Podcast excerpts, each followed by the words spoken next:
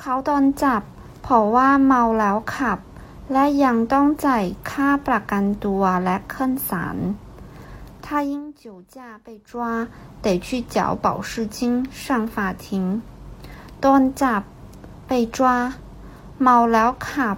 酒驾ประกันตัว保释金ศาล法庭เมาแล้วขับ 除了表示酒驾之外，也有醉驾的意思。ดื่มแล้วขับ